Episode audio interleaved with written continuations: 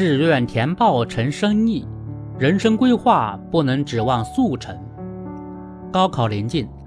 志愿填报作为一门生意进入了人们的视野，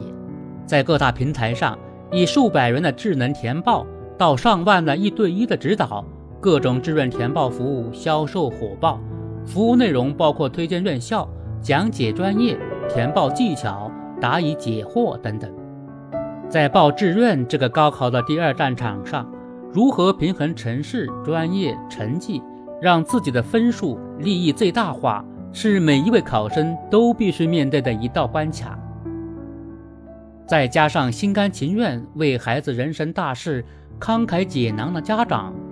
高考志愿填报服务成为新的消费热点，某种程度上也是一种市场选择。但目前看来，这一行业显然还处于野蛮生长的阶段。根据北京晚报记者拿到的价目表，单独志愿填报一对一指导的价格从几千到几万元不等，而且一坑难求。而与如此高昂的费用相对应的是，所谓高考志愿填报师。生涯规划师的含金量并不高。事实上，高考志愿填报师根本不在国家职业资格目录之列，意味着这一行业还未形成统一标准。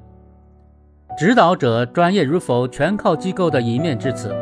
这就给了部分无良商家钻空子的机会。媒体调查发现，大多机构招聘都以对专业和学历都没有要求，专家经过短暂的培训。就能持证上岗，甚至其中一些只是临时招募的社会人员，照着机构提供的台词给考生和家长辅导。这样缺乏专业性的高考指导，究竟是货真价实的为学子提供帮助，还是贩卖焦虑的财富密码？还需要打上一个问号。对于那些满怀期待购买服务的考生和家长来说，破财已是小事。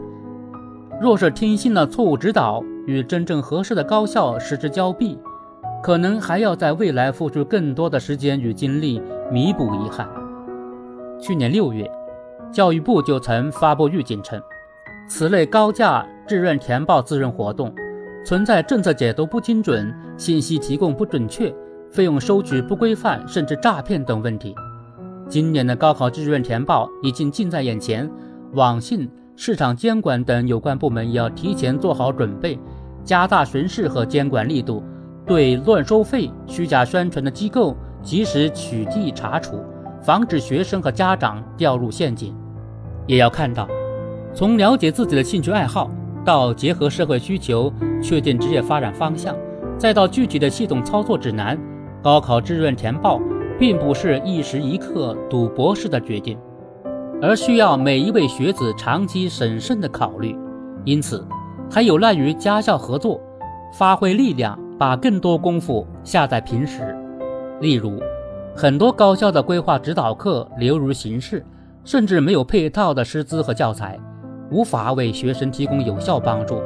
导致学生在高考前忙于在学业上攻坚克难，下考后才开始匆匆翻起厚厚的报考指南。对专业和院校的真实情况也是雾里看花。如果生涯规划教育发挥了它应有的作用，学生们有充足的时间思考自己兴趣和专长所在，自然能在志愿填报上多一份从容，而不是焦虑地投向社会机构寻求帮助。